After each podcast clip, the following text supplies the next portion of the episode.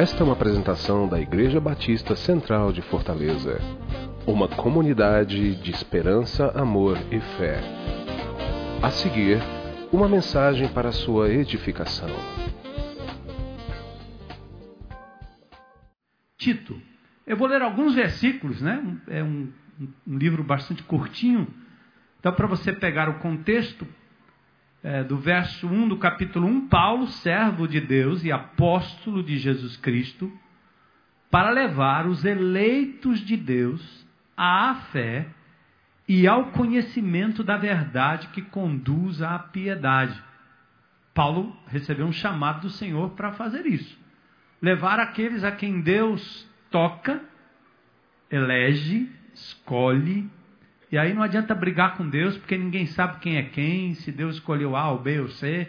Essa é uma discussão que não leva a absolutamente nada. O que importa é que você que já tem Cristo Jesus como Senhor, pode se dar aí ao luxo de dizer e, e se alegrar pelo fato de Deus ter te escolhido, tocado na sua vida. E quantos mais o Senhor tem aí, continuemos a pregar. Sabemos que alguns recebem a graça, outros não razão, rejeição, pecado e só Deus sabe. Fé, conhecimento que se fundamentam na esperança da vida eterna, a qual o Deus que não mente prometeu antes dos tempos eternos. No devido tempo, ele trouxe à luz a sua palavra, por meio da pregação a mim confiada, diz Paulo, por ordem de Deus, nosso Salvador. A Tito, meu verdadeiro filho em nossa fé comum. Tito não era filho na carne de Paulo, mas era um filho na fé. Alguém a quem ele levou Jesus. Graça e paz da parte de Deus e Pai de Jesus Cristo, nosso Salvador. Depois ele disse: a razão de tê-lo deixado em Creta, uma ilha grega, que fica ali no Mediterrâneo, a razão de tê-lo deixado em Creta foi para que você pusesse em ordem o que ainda faltava na igreja que estava em Creta e continuasse ou constituísse, aliás, presbíteros em cada cidade da ilha de Creta. Como eu o instruí, é preciso que o presbítero seja irrepreensível, marido de uma só mulher, tenha filhos crentes que não sejam acusados de libertinagem ou de insubmissão. E aí ele continua dando instruções que esse jovem pastor, Tito, teria que fazer ou uh, colocar ordem ali na igreja que estava nessa ilha de Creta, ilha bastante conhecida. Ele ainda diz lá no verso 10: Pois há muitos insubordinados que não passam de faladores, enganadores, especialmente os do grupo da circuncisão aqueles judeus que queriam levar o povo de volta para o cumprimento da lei. É necessário que eles sejam silenciados, pois estão arruinando famílias inteiras, ensinando coisas que não devem, e tudo por ganância. E aí tem uma descrição dos profetas no verso 12, um dos seus próprios profetas, cretenses, chegou a dizer: cretenses sempre mentirosos, feras malignas, glutões, preguiçosos. E aí Paulo começa a descrever esse terrível testemunho. E ele diz então no verso 1 do capítulo 2: Você, porém, Tito, fale o que está de acordo com a sã doutrina, a doutrina que seja saudável, sã, bíblica Aí começa a orientação para os mais velhos, para os jovens, para as moças, para as mulheres idosas, para até para os funcionários. E aí ele chega no verso 11, que é a base do nosso texto hoje à noite. Porque a graça de Deus se manifestou salvadora a todos os homens. Ela, essa graça, nos ensina a renunciar à impiedade e às paixões mundanas deste mundo e a viver de maneira sensata, de maneira justa e de maneira piedosa nesta era presente. Enquanto aguardamos a bendita esperança a gloriosa manifestação de nosso grande Deus e Salvador, Jesus Cristo. Ele se entregou por nós, a fim de nos remir, nos tirar de toda maldade, nos livrar de toda maldade e purificar para si mesmo. Esse era o propósito de Deus. Purificar para si mesmo um povo particularmente seu, dedicado à prática de boas obras. É isso que você deve ensinar, Tito, exortando-os e repreendendo-os com toda a autoridade. Ninguém o despreze. Finalzinho no verso 12, quando eu lhe enviar Artemas, ou do capítulo 3, ou Tíquico, faça o possível para vir ao meu encontro em Nicópolis, pois decidi passar o inverno ali. Providencie tudo o que for necessário para a viagem de Zenas, o jurista, e de Apolo, de modo que nada lhes falte. Quanto aos nossos, que aprendam a dedicar-se à prática de boas obras, a fim de que supram as necessidades diárias e não sejam improdutivos. Todos os que estão comigo enviam-lhes saudações. Saudações àqueles que nos amam na fé. A graça seja com todos vocês. Senhor, que palavra maravilhosa. Tua palavra ao nosso coração. Fala conosco hoje à noite. Não nos deixa sair daqui do mesmo jeito que entramos, Senhor. Que os cânticos, as ofertas, as orações, a palavra explanada agora, Senhor, encontre um lugar especial na mente, no coração de cada pessoa aqui, daqueles que estão na tendinha, dos que nos ouvem pela internet ou nos veem pela internet não só aqui no Brasil, mas em vários outros países. Pedimos nesta noite graça e misericórdia e atenção plena e total à tua palavra. Que o teu Espírito faça as aplicações necessárias hoje à noite para levar a cada um de nós salvação a quem precisa, santificação aos teus filhos e à tua igreja. Pois é o que nós te pedimos, Senhor, intercedendo mais uma vez pela dona Rita, pelo seu Ronaldo, sua família, Cameron, Clinton, Tevia, Senhor orando também pela Josi que está aqui no nosso meio. Completa a tua obra, Senhor. Cura esta mulher, para que ela saiba que o Senhor, só o Senhor, é capaz de dar salvação, vida eterna, cura plena e total. É o que nós te pedimos hoje à noite, em nome de Jesus. Amém. Podem sentar.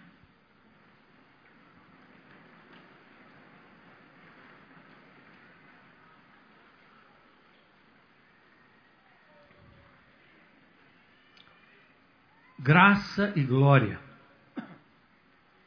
O apóstolo Paulo escreve essa carta, e é muito importante que você que talvez está entrando em contato com a, a, palavra de Deus, a Bíblia, ah, eu fui convidado para ir num culto dos crentes, né? Fui lá e ouvi uma boa música, é música inspiradora. Mas você também vai ouvir, e certamente ouvirá em qualquer circunstância em que o povo de Deus se reúne, a palavra de Deus sendo lida e explanada. É, são 66 livros que contam a história desde o começo do mundo, de Gênesis, até o fim, o Apocalipse, que se aproxima. O mundo nunca esteve tão preparado para esse momento apocalíptico. Nós estamos muito próximos do retorno de Jesus e da intervenção divina nesse mundo desgovernado, aliás, que parece desgovernado, mas está sob o governo de Deus. E todo esse espectro de literatura objetiva, muito fundamentada na história, na geografia, não é história da carochinha. O Éden, o nascimento do, do, dos homens a partir de um casal, isso não é coisa ilógica, doida. Não é uma divagação mental de crente que não tem o que fazer. Homens de Deus ao longo da história estudam esse livro, estudam o criacionismo, estudam a evolução, estudam uh, tudo, tudo que é pertinente à ciência para dar embasamento ao que a Bíblia diz. Outra coisa importante é você saber que o nosso objeto maior de fé não é um livro, nem um, um homem comum qualquer, como esse pastor ou qualquer outro aqui. Nós não veneramos uma tradição, não entendemos adoração a um santo A, B, C ou D, porque todo aquele que crê em Jesus Cristo é chamado por Deus de santo e separado. A nossa fé não é uma fé baseada em algo que nos faz sentir bem, como Papai Noel faz uma criança feliz, mesmo não existindo. A nossa fé não é um placebo. Não é uma coisa que a gente toma achando que é verdadeiro quando não é e a gente acaba se sentindo bem para depois ter a mesma sequela, a mesma doença lá na frente.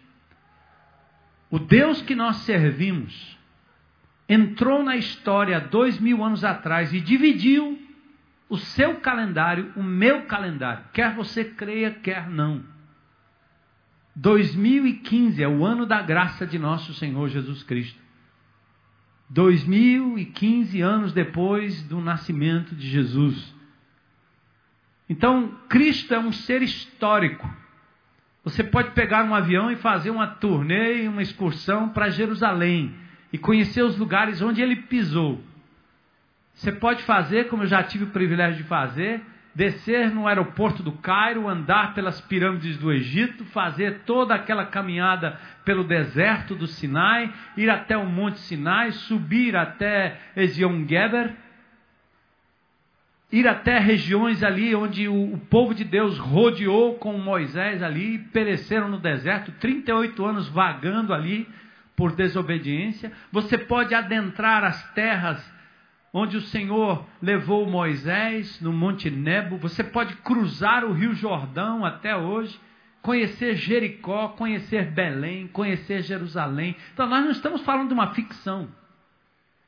Isso é para que vocês, jovenzinhos, por exemplo, que estão aí fazendo universidade, ou até os mais velhos, não se calem diante das baboseiras que às vezes vocês ouvem na sala de aula, dizendo que a Bíblia é um negócio inventado por homens. É, sim. Nenhum anjo veio para cá escrever isso aqui no papel. Deus usou homens de Deus durante toda a história para registrar fatos que nenhum outro livro histórico tem tanta confiabilidade quando se fala de história. Aqui no Gênesis já tem rio Tigre e Eufrates. Nós temos relatos sobre geografia e história que nenhum outro livro histórico tem. Então, pelo menos nós precisamos respeitar o documento. E agora, em questões de fé, eu digo a vocês, crentes em Cristo Jesus, a razão que nós estamos pedindo é que vocês examinem esse livro dia a dia para entender o que Deus está falando, é para que a fé de vocês não seja uma fé questionada como um delírio como eu acho, eu penso. Eu acho que Deus é assim. Eu acho que Deus quer assim. Esse achismo é diabólico. Esse achismo coloca a igreja no chão. Esse achismo faz com que a sociedade pós-moderna nos ridicularize. Porque a falta de conhecimento e consistência desta palavra. E à medida que nós conhecemos mais essa palavra, nós conhecemos melhor o Deus desta palavra, o Cristo encarnado, e o caráter de Cristo passa a ser trabalhado em nós, imitado por nós. Homens da história que nem tinham ligação com o cristianismo, como Gandhi, por exemplo, não desgrudava do Sermão do Monte.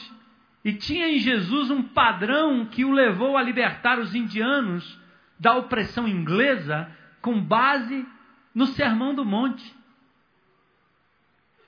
Luther King faz tremenda obra de libertação de escravos, de pessoas que eram consideradas eh, negras sem qualquer direito de cidadão americano, com base no ensino de Jesus a história. Nós não estaríamos aqui não fossem os homens e as mulheres de Deus com integridade histórica nas nações europeias, hoje muito distantes do Evangelho. Por que se distanciaram? Porque o povo abandonou a Escritura. Por que, que esse Brasil tem tanto evangélico e tanta corrupção ao mesmo tempo?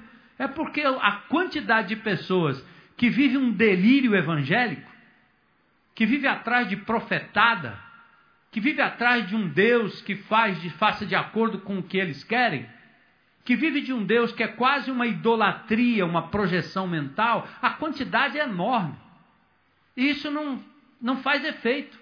Porque esse tipo de cristianismo não entra no presídio, não muda o preso, não restaura o doente, não muda a sociedade, não para o roubo, não estanca a corrupção, não tem forças.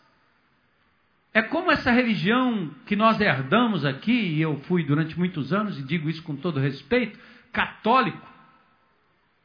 E você cria essas cidades que têm nichos de adoração religiosa, mas é o lugar onde tem mais pobreza. Porque o povo continua alienado. Você erige uma, é, erige uma estátua, ou erige, né, erigir uma estátua, levanta uma estátua, constrói uma estátua, produz ali um comércio ao redor disso e as pessoas continuam como está o nosso município de Canindé dependente de água com uma instituição governamental corrupta, que na época da festa do Canindé, todo mundo vira santo e reza mil vezes. E o povo continua escravo da pobreza, da corrupção, da mesmice. Então, eu estou fazendo esse preâmbulo aqui que nem estava no script, é só para você entender. Essa é a razão que nós estudamos o livro. É porque para que a sua vida seja mudada com consistência e que por onde quer que você vá, por onde quer que você viva, por onde quer que vocês andem, o Senhor, as pessoas possam ver Cristo em vocês, Cristo em mim. Exemplo de Jesus. Não somos perfeitos, vamos continuar falhando, vamos continuar errando, mas há coisas que nós renunciamos e há coisas que nós agora aprendemos a fazer diferente, porque Cristo em nós é a esperança de restauração do ser humano, da família, da criança e do próprio meio em que nós vivemos. Amém? Então, Paulo é Paulo, personagem histórico, apóstolo que está na Macedônia não tendo chegado a Nicópolis, depois de ter sido solto do primeiro encarceramento, ele escreve a Tito. Tito é um jovem grego, cujo nome quer dizer louvável. Trabalhou com Paulo em Éfeso e depois foi enviado a Corinto. E Paulo, depois que trabalhou um tempo, um tempo com Tito, deixa Tito na ilha de Creta. Você pode ir lá hoje ainda pegar um navio, fazer uma turnezinha e parar na ilha de Creta. Ele deixou Tito em Creta e em seguida o comissionou para que ele permanecesse em Creta, indo depois para as regiões outras daquela área. Creta é uma ilha montanhosa do Mediterrâneo. Talvez uma das 13 regiões da Grécia ali mais lindas daquela região, ao mesmo tempo fica um pouco afastado da Grécia um pouco afastado até da comunidade europeia. É a maior ilha da Grécia. Olha aí, tem aqui ilha de Creta. Dá para saber onde é que está? Está perto do I, de ilha. Certo? No Google aí quase não dá para ver direito. Mas está perto do I de ilha. Podia, eu me esqueci de circunscrever ali. Então, a ilha de Creta, ela está localizada exatamente no Mediterrâneo, naquela região. Cruzamento de três continentes: Europa, Ásia e África. Os cretenses eram conhecidos. Na leitura aqui você vê o apóstolo Paulo falando de um dos filósofos de Creta. Epimênides é este filósofo. Epimênides é um profeta cretense e ele disse o seguinte: os cretenses são sempre mentirosos. Eles diziam, aliás, que o túmulo de Zeus estava em Creta, e Zeus era uma projeção grega que não tinha absolutamente nada de realidade. Feras terríveis, ele dizia. Eram pessoas violentas, indolentes e glutões. Só abusavam na comilança. Por isso, Paulo, em Tito 1,12, diz que um dos próprios profetas disse isso. Então, Paulo não está mencionando alguém que não existiu. Esse profeta é conhecido. Agora, o verso 16 tem uma acusação pior sobre os cretenses. O verso 16, Paulo diz assim: eles professavam conhecer a Deus, mas negavam pelas suas pelos seus atos, né?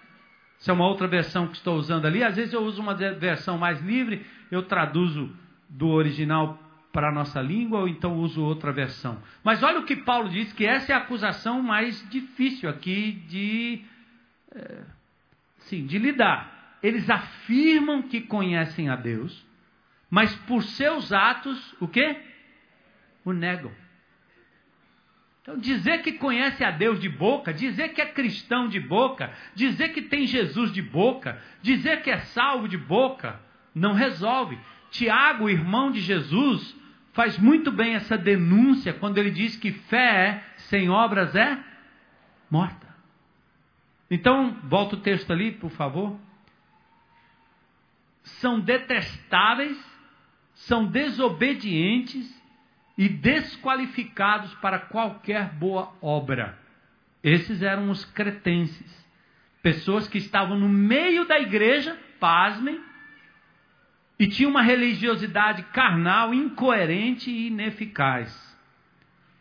Bom, o evangelho chegou em Creta através de um grupo que estava lá em Pentecoste, em Atos capítulo 2, quando o Espírito Santo veio sobre aquele povo e cada um ouvia Pedro falando na sua própria língua materna. Entre eles estavam os cretenses e os árabes. Atos 2, 11. Aí Paulo diz ainda em Tito 1, 11, que esses cretenses que estavam sendo influenciadores negativos da igreja, porque eles estavam refletindo costumes da sociedade para dentro da igreja, e você, meu irmão, abra o olho, porque isso acontece sim, em toda a igreja. Pessoas que se dizem evangélicas sentam com você no seu GR, estão convivendo com você no seu círculo de amizade, mas eles são indivíduos que professam conhecer a Deus, mas as suas atitudes negam, e você sabe disso.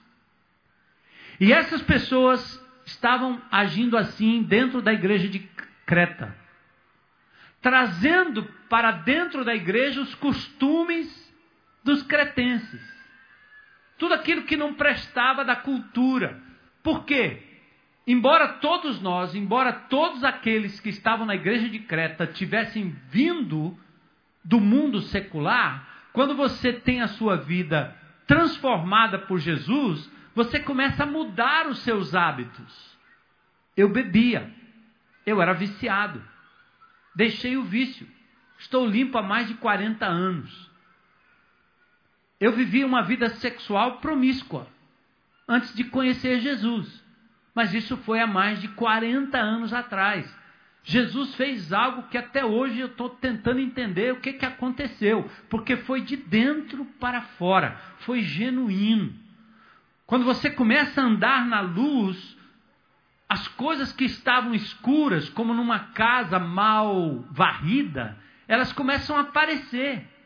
Você começa a ter uma luz entrando no seu caráter, no seu cérebro, na sua mente. Quando você está com Jesus, ficar na frente de um aparelho de televisão ouvindo uma baboseira, dói. Quando você abre o seu Facebook e começa a ver aquilo que não presta, se você anda com Jesus diariamente, aquilo não é natural. O que parece legal, bonito e, e, e, e, e a maior curtição para todo mundo, para você passa a não ser mais. E as pessoas que costumavam andar com você começam a lhe achar estranho. Porque você agora está ficando besta. Você agora virou crente. Deixou de ficar na farra até mais tarde, quer voltar para casa para estar com sua família e com sua esposa. Você vira um bobão. Porque você não quer ir para a farra como todo mundo vai, é muito normal. Mas na igreja em Creta, assim como no nosso meio, há aqueles que se infiltram se dizendo evangélicos crentes e, na verdade, eles estão praticando aquilo que é costume da sociedade lá fora. Por isso que Paulo diz em Tito 1 e 11: é necessário que estas pessoas sejam silenciadas. Algo tem que ser feito. Porque senão é como cupim. Ou você mata no início, né, para matar as pessoas, né, para amar as pessoas, certo?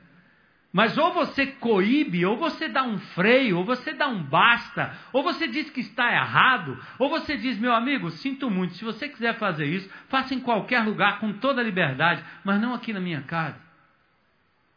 Cara, se você vai sair comigo para ficar cantando a mulher dos outros todo tempo, e eu aqui do teu lado, cara, respeita aí, por favor. Cara, se você quer que eu faça parte do seu grupo de WhatsApp e você continua postando essas mensagens que são pornográficas, cara, às vezes até uso como desculpa a minha família. Eu digo, você entende que aqui é, meu WhatsApp é aberto, minhas netas podem ver, minha esposa pode ver, minhas filhas podem ver. Estou fora. E você faz qualquer tipo de censura e não demora muito, eles começam a te chamar de piega, de besta, e que é metido, e que está querendo ser puritano, e logo você se inibe, não é não? Logo você diz assim, opa, eu não vou falar não, porque eles vão me expulsar do grupo. Então, ah, só que é o contrário, aí eu começo a pegar mais pesado ainda. Pois que me é para sair, eu saio. Não, não é bem isso. Opa. Então maneira aí, amigo. Eu não preciso dessas besteiras. Mande suas piadas, faça o que você quiser aí, mas eu não preciso sujeira entrando no meu ouvido e nem tampouco diante dos meus olhos. Ah, se não quiser, não aperta o botão. Isso é o argumento de quem quer esfregar sujeira na tua cara com liberdade total, como fizeram nessa parada, botando criança pequenininha nessa parada gay aí, se rebolando sensualmente. Não é questão contra gay, não. A questão é o que vocês estão fazendo com criança. Ah, você tem o direito de fazer isso? Ah, é o direito de você colocar uma criança naquela situação ali? Questionava, né? Não? Alguém tem que dizer não. O nosso país ensaiou um não para esse essa, essa ordem política que nós estamos vivendo, que não tem a ver com PT, mas tem a ver com PT, PSDB, PMDB, todos eles. Um país chegou a esboçar um não, eles reagiram, a gente adormeceu, perdemos a força e eles voltaram com toda a força. E continuam com toda a força, legislando em causa própria e fazendo de conta que vão reformar esse país. Mentira. No que tange a igreja de Jesus e o nosso convívio, Embora nós sejamos pessoas que amam, amáveis, dóceis, nós temos que ter uma responsabilidade de reagir ante aquilo que é errado. Eu não empresto o meu ouvido para ouvir alguém falando mal do meu irmão. Você empresta o seu? Alguns emprestam. E dizem, é, mas também né, a pessoa vai ficar ofendida se eu disser que não faça isso. Muito pelo contrário. Você começa a dar ouvidos e acha interessante e começa a introjetar questionamento no seu próprio coração. Quando alguém faz isso de alguém, a primeira coisa que eu faço é: você já falou com essa pessoa? Não, então eu vou falar. Bora junto. Você já falou com essa pessoa? Já. Já perdoou? Já. Por que continua falando? Qual é o intuito? Então é assim. Nós precisamos ter um momento em que o nosso relacionamento, o nosso convívio com quem quer que seja, se torna sério o suficiente a ponto de você intervir. E é isso que Paulo está dizendo. É necessário que sejam silenciados, pois estão arruinando famílias inteiras, ensinando coisas que não devem, e tudo por ganância. Ganância não é só dinheiro, não. É ganância por poder, é ganância por aceitação, é ganância por tudo. Não caiam no relativismo silencioso, Igreja de Jesus. Não caiam no estilo brasileiro de lidar com a corrupção e o câncer que destrói relacionamentos. Quanto mais tempo passa, pior. É assim no relacionamento com seus filhos. Se você der uma palmada, você vai preso. Mas se você não corrigir a criança enquanto ela é pequena, a casa de detenção vai corrigir mais tarde. E da pior forma possível. Quando vai corrigir, né? Se não estimular a marginalidade. A maioria dos crimes e dos criminosos são oriundos de uma família omissa. Alguns dizem de uma família violenta. É, em parte sim, mas em parte é da família omissa. Meu pai nunca me disse não. Meu pai nunca me colocou limites. Ah, como eu queria alguém que me dissesse não, não pode. Aqui é o limite. Daqui você não vai passar. Todos nós precisamos disso. É por isso que essa sociedade não acha limites em nada. Porque ninguém deu o limite.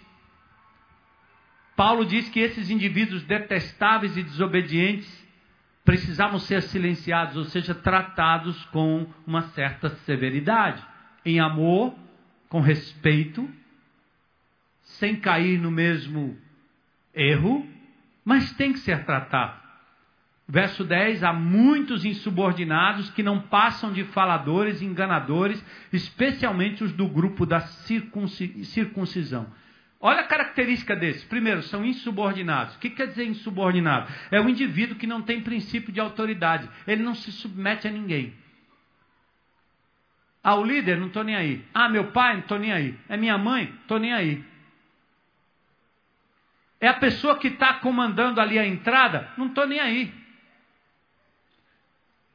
É o, é o líder do grupo, estou nem aí com ele. É o pastor? Ah, se aí então, estou nem aí. Eles são insubordinados por natureza. Não se subordinam a ninguém. São donos do seu próprio nariz. Esses caras eram os cretenses. Não passam de faladores. Eles gostam de espalhar boatos, de falar mal, de abrir a boca para dizer aquilo que não tem consistência. São enganadores, especialmente os do grupo da circuncisão. Aqueles que vinham e diziam assim: não é só pela fé, você tem que fazer algo mais. Não é só graça, você tem que cumprir a lei. Tem que guardar o sábado. Você tem que deixar de comer carne na sexta-feira da paixão. Você tem que deixar de fazer isso, tem que deixar de fazer aquilo, tem que deixar de fazer isso, fazer, fazer aquilo. Você tem que ser escravo de um rito, porque Cristo não basta. Era assim os da circuncisão. Enganadores. Esses enganadores eu tenho a impressão que eram indivíduos do tipo que tinham a síndrome de Absalão. Porque Tito não podia estar na ilha toda, provavelmente, ele não podia andar em todo lugar ao mesmo tempo. Esses enganadores que entravam em Creta talvez fosse como Absalão, que num determinado momento ficou ali de bobeira, o pai já mais velho, ele dizia: O que ele não resolve, pode vir que eu resolvo. Deixa comigo. Se ele não ama, eu amo. Vem, vem comigo. Mas o intuito não é amar como ele amaria. Não é amar se sentindo parte da igreja, parte do corpo, parte do grupo, mas é amar para lhe prender. E não somente isso, não, não somente para lhe escravizar emocionalmente, mas para fazer com que você exclua o restante da comunidade. Deus, através dessa comunidade, demonstrou um profundo amor a Dona Rita, tendo pessoas como Rosvita, como a Kátia, e outras pessoas que passaram noites de. Você não foi lá, eu não fui lá, eu não dormi lá. Mas alguém nos representou e não fez em nome delas mesmas. Essas pessoas fizeram em nome de Jesus, em nome da igreja de Jesus. E a família é grata pela igreja de Jesus. Não leva para si a honra, a glória, como o filho de Absalão, dizendo: É, você está com problema, né? É porque ele não cuida de você, é porque ele não liga para você, é porque ele não vem aqui, é porque ele não sabe. Vem aqui que eu resolvo. É uma forma de oferecer ajuda a fim de excluir o outro da história. E não dizer aqui, você tá, não está legal? Vem cá que eu te ajudo em nome de Jesus, em nome da igreja de Jesus, em nome da nossa liderança, em nome desse corpo e dessa família que eu represento. Quando a mão pega em um objeto, o pé não pega. Mas a mão não pegaria se o pé não estivesse sustentando. Percebe? Então os cretenses tinham esse estilo. Então Paulo fala do objetivo da carta. A razão de ter deixado em Creta foi para que você pusesse em ordem o que ainda faltava e constituísse presbíteros em cada cidade. Então, Tito, o jovem grego convertido, foi deixado em Creta para pelo menos três coisas claras aqui. Primeiro, colocar em ordem o que faltava. É um termo médico que quer dizer restaurar, conectar coisas quebradas. Pôr em ordem é um termo médico. Então Tito foi deixado para colocar as coisas em ordem em Creta, nas comunidades, nos grupos pequenos. Isso significa o termo médico para curativo. Agora preste atenção, como é que você faz um bom curativo? Você correu? Fazer como eu esses dias, fui andar num canto aí, lama na canela, aquela lama preta, e andando ali, vai para lá, vai para cá, machuca. E vai machucando e vai desse jeito mesmo. E hoje eu estava dizendo para minha mãe, eu estou parecendo menino, moleque. Então a primeira coisa que eu ouço a minha mãe falando, né? Já morreu, mas ainda ouço a voz dela. Limpe isso aí, menino. Limpar, sabe o que, é que significa? Passar aquele terrível metiolate. Pensa, acho que hoje não arde mais, mas antigamente ardia. Ainda arde? Não, né? O que, que fizeram para não arder mais? Doutor Fernando pode ajudar a gente aí. Tiraram algum elemento que naquela época era um castigo. Nem não? Mas olha, eu estava todo machucado, todo ralado, tá certo? E aí eu estou pensando o seguinte: a pessoa vem me curar, não é não? Ao invés de me curar, o que é que faz? Produz uma dor terrível para limpar o terrível do machucado. É, mas é pra... eu já estou machucado. Eu me lembro uma vez na minha vida que eu quebrei um membro do meu corpo, brigando lá com a gangue, eu estava sozinho, e um camarada me deu uma rasteira, eu caí e quebrei meu braço. Aí botei, segurei o braço quebrado, cheguei até em casa, minha mãe me levou lá, e aí, quando chegou lá, o camarada fez foi amarrar um negócio aqui, Naquela época o negócio era pesado. Amarrou na porta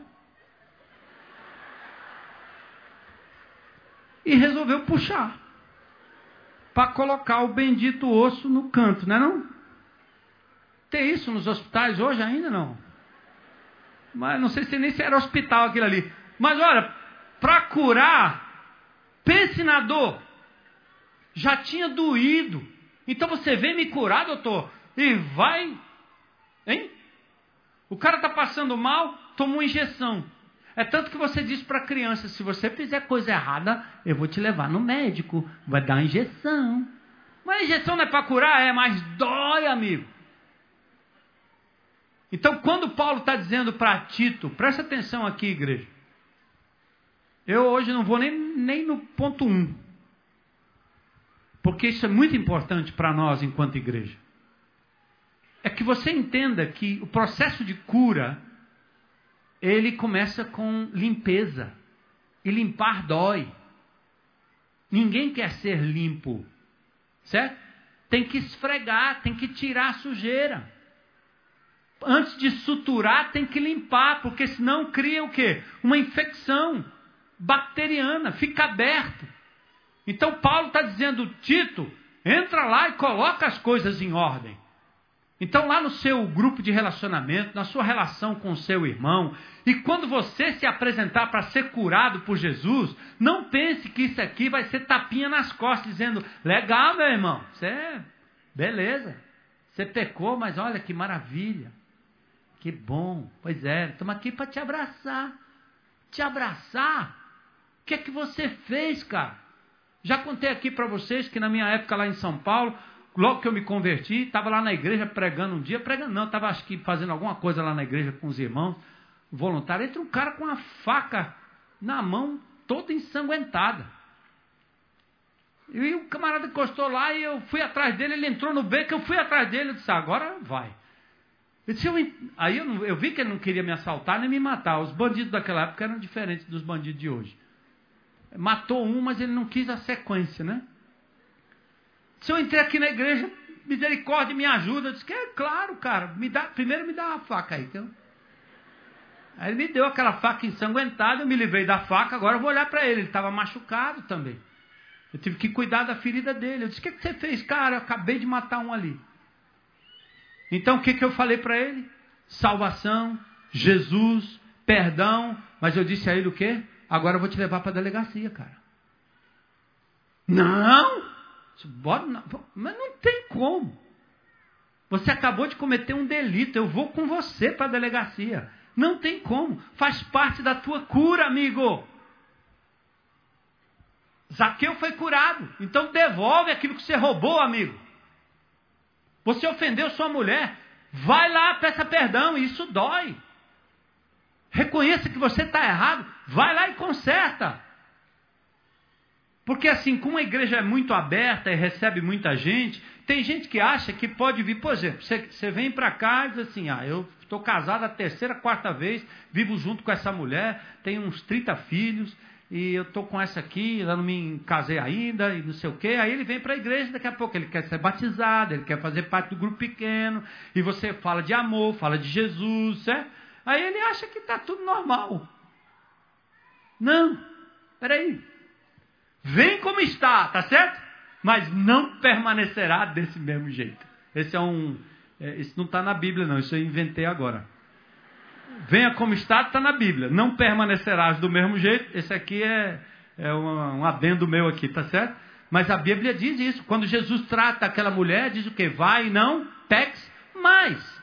Pegou a mulher samaritana, corrige a mulher samaritana. Esse aqui é um evangelho real, de transformação. Cristo morreu para isso. Então você vem com a terceira, quarta, quinta mulher, meu amigo, está cheio de gente com terceiro, quarto, quinto casamento. Só que chegando aqui na IBC, nós vamos lhe acolher, lhe receber e vamos conversar com você. Conta a sua história. O que, que houve lá, lá, lá, lá e lá? Aí a gente diz, meu irmão, você tem que voltar lá, pedir perdão. Já fez? Fiz. Amém. Não fez? Vai fazer. Volta lá. E essa situação aqui? O que é que chama isso aí? A lei pode chamar do que for. Os cretenses podem chamar do que for. A Babilônia pode chamar do que for. Nós chamamos de convivência adúltera. Ah, mas eu já tenho filhos. Olha, e por que, que não consertou isso direito? Qual é a razão de não fazer um casamento legítimo perante um juiz? Não precisa ser o da igreja, não. É perante a lei, legaliza, faz o que é certo. Isso é parte do colocar em ordem as coisas. Agora, tem gente que chega aqui e diz assim, pastor, mas se for desse jeito aí, isso não é amor de Jesus. Eu digo, meu irmão, você vai ser amado no outro canto. Porque nós não podemos comprometer a verdade do Evangelho de Jesus Cristo para te agradar. Nós estamos querendo que você resolva a situação. Vá lá com a tua amada. Promove um casamento. Aí a gente faz aqui é casamento coletivo. Parece o Reverendo Moon. Reverendo Moon, lá naquela seita, fazia era mil. Né? O pastor Alcimor não é o Reverendo Moon, mas ele casa um bocado. Na casa de recuperação, não é não? Quando teve o último casamento lá? No, seis meses teve o último? Quantos se casaram? Dois na fila. É, mas já teve outros casamentos coletivos aqui mesmo no Pedras. Uma carrada. Né? Então, se coloca na fila, mostra que você está com desejo de, ser, de mudar o seu relacionamento, de honrar a sua esposa, de honrar o seu esposo, de honrar a palavra de Deus. Então Tito foi deixado para colocar as coisas em Creta, assim como eu, assim como você, assim como cada um de nós. A segunda coisa, estabeleça presbíteros, disse Paulo a Tito. O que quer dizer isso? Coloque uma ordem institucional na igreja. Por favor, institua liderança. Não havendo sábia direção, o povo cai. Qual é o problema desse nosso país? Falta de liderança, falta de governo, falta de gente que diga para onde a gente vai. O que, é que vai acontecer nos próximos 10, 20 anos nesse país? Está todo mundo esperando, não é não? E não é só porque é PT ou não é PT, eu não sou nem contra nem a favor de nada. Eu sou de Jesus. Eu sou a favor do reino de Deus. E respeitando a autoridade constituída, eu tenho que dizer que esse país está carente de lideranças. Perdeu-se a credibilidade. E na igreja de Jesus não pode ser diferente. Só os insubordinados querem viver como desigrejados. E aí surge a nova onda. É, eu posso ter Jesus na minha vida e não preciso de igreja. Por quê? Porque ele não quer relacionamento com pessoas, porque ele não quer se submeter a ninguém, porque ele não quer respeitar a ordem constituída por Deus. É por isso. Porque quando você vem para perto do corpo, quando você convive, aí você começa a demonstrar quem na verdade você é. Você me corrige, eu te corrijo. Você me corrige, eu te corrijo. E quando a igreja tem os seus pastores, seus líderes, sejam eles de que denominação forem, você deve respeito a eles, como a Bíblia diz, é um princípio de autoridade. Não é vaquinha de presépio que faz tudo que o pastor manda. Pastor não manda nada, o pastor orienta na palavra de Deus e se entristece quando você desobedece uma ordem de Deus, não dele. Eu não fico triste por alguém que cai porque me desacatou. De vez em quando a pessoa vem, pastor, me perdoa. Não, meu irmão, não peça perdão a mim, não. Você está ferindo a Jesus, peça a Ele. Você está levando é, é, é, má fama para a igreja de Jesus. Resolva.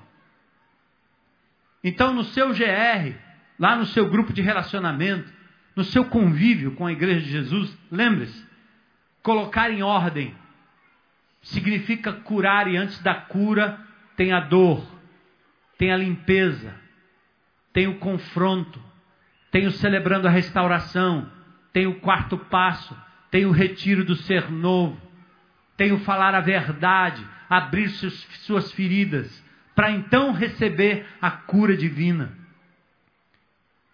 E a terceira coisa que Paulo diz a Tito é que ele pudesse levar os eleitos de Deus à fé e ao conhecimento da verdade. Restauração, ordem, fé e conhecimento, que acaba gerando piedade. Verso 1 do capítulo 1. E o texto, Paulo diz ainda para ele o seguinte: Tito, você vai ser ameaçado. No capítulo 2, verso 15, diz assim: É isso que você deve ensinar, exortando-os e repreendendo-os com toda autoridade. Ninguém te despreze, Tito. Porque vão dizer para você assim: Quem é você? Eu sou convertido há tantos anos, como é que você vem me dar sermão? Eu conheço mais a Bíblia que você. Meu irmãozinho em Cristo, se você tiver uma semana de convertido, ao se deparar com algo errado, com um irmão fofoqueiro, maledicente, com uma pessoa que está blasfemando o nome de Jesus, andando pelos caminhos errados, tendo um comportamento que dá um mau testemunho do nome de Jesus, com a autoridade que Jesus Cristo lhe deu, repreenda em amor. Cuida para você não cair no mesmo pecado. Não entre nessa de dizer assim, ou de ouvir o cara dizendo, todo mundo peca. Por que, que eu não posso pecar também? Não, não, meu irmão. Estou tratando desse problema que eu estou vendo aqui agora. E faça por Jesus em nome de Jesus. Ninguém te despreze. Como Paulo diz, ninguém deveria desprezar o jovem Tito. É isso que você deve ensinar. Por isso, Tito deveria ensinar, exortar, repreender com autoridade, não se deixando intimidar ou diminuir pelo desprezo de ninguém. Paulo está preocupado com a sã doutrina. E eu quero, nem vou entrar no primeiro ponto, seu esboço aí tem pelo menos três pontos. Porque eu, eu vou introduzir o que esses outros três pontos implicam para você entender. Paulo está preocupado com a igreja em Creta, pede que Tito coloque as coisas em ordem, restaure, faça um trabalho médico, um trabalho de enfermaria. Paulo pede que se estabeleça ordem, presbíteros, líderes.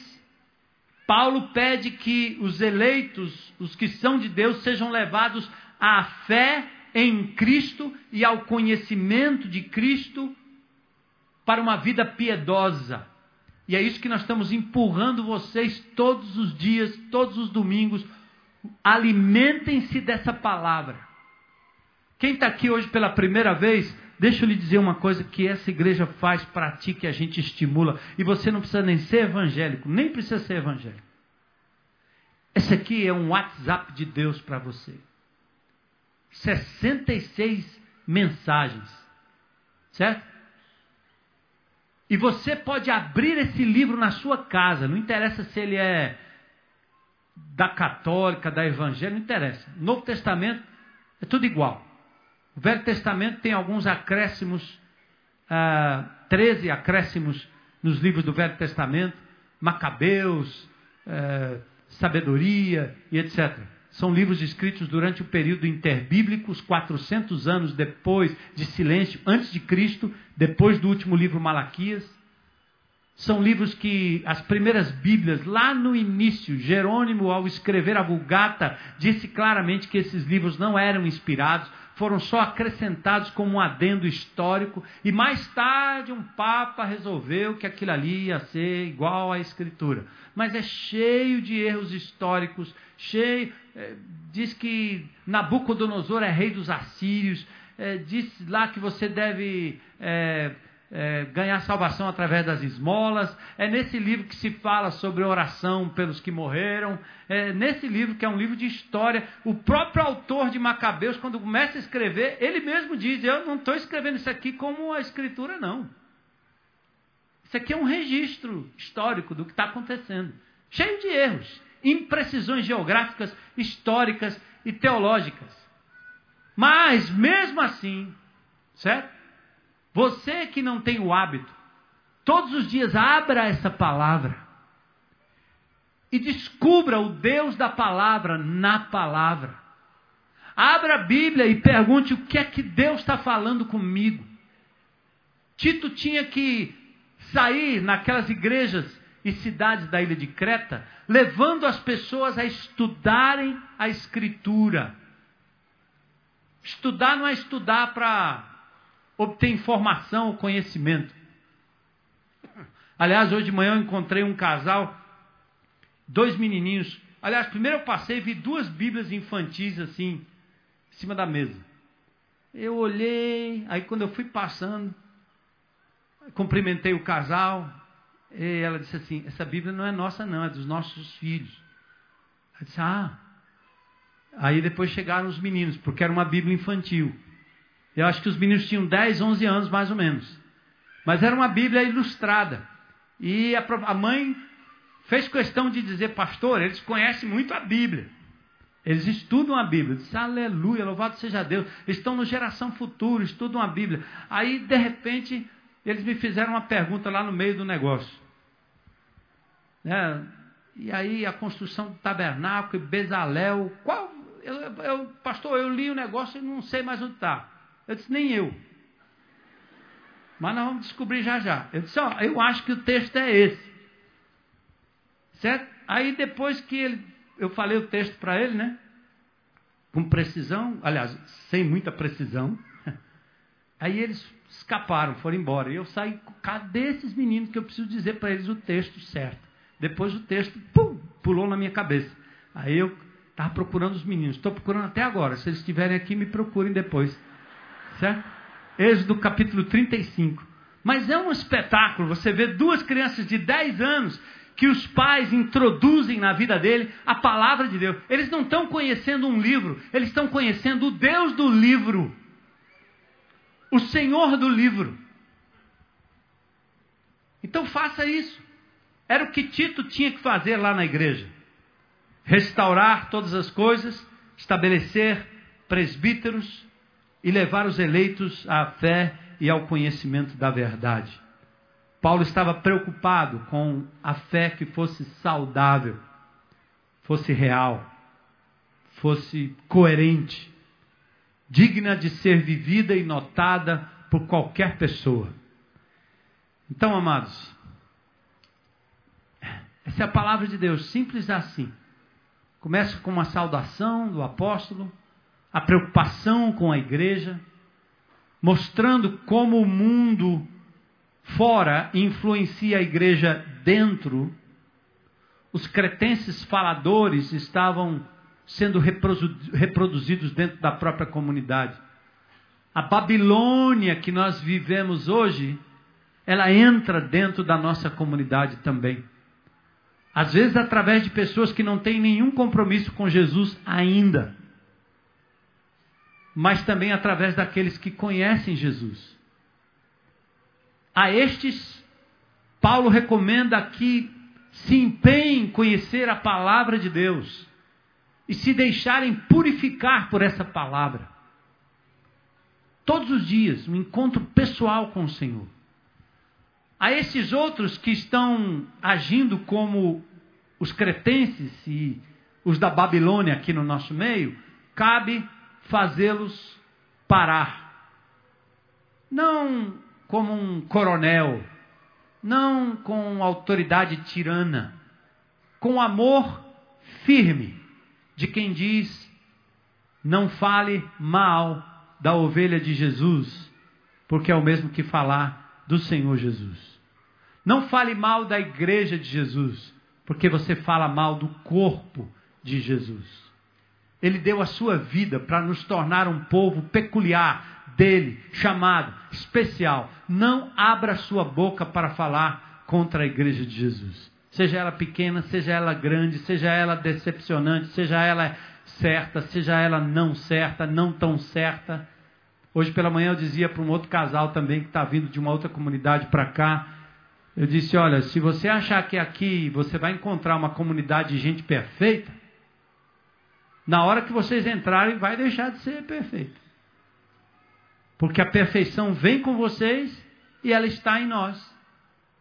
Não tem lugar perfeito, mas tem um lugar onde nós buscamos com afinco, com seriedade, conhecer Jesus e nos deixarmos transformar pela Sua palavra. Amém? Então vamos curvar nossa cabeça aí, vamos pedir a Deus, Senhor, o que é que ficou para mim hoje à noite? Qual foi a palavra, qual foi o texto, qual foi o termo, qual foi o versículo que coube ao meu coração hoje?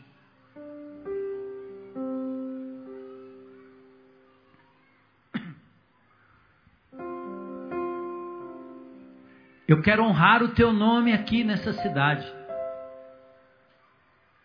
Como aqueles irmãos honrariam teu nome e honraram em Creta. Eu quero ser um agente como Tito foi. Quem sabe é isso?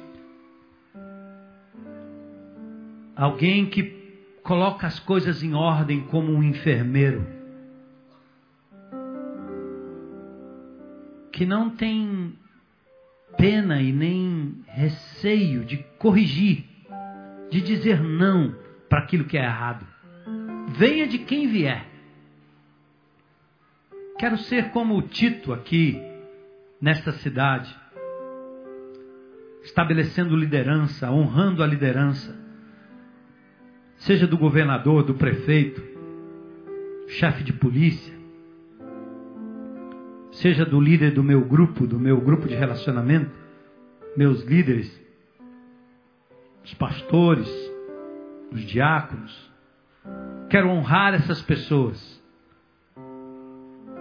Não sem ter o direito de apontar o erro para elas mesmas, mas ser guardador, zelador da boa reputação dos meus irmãos.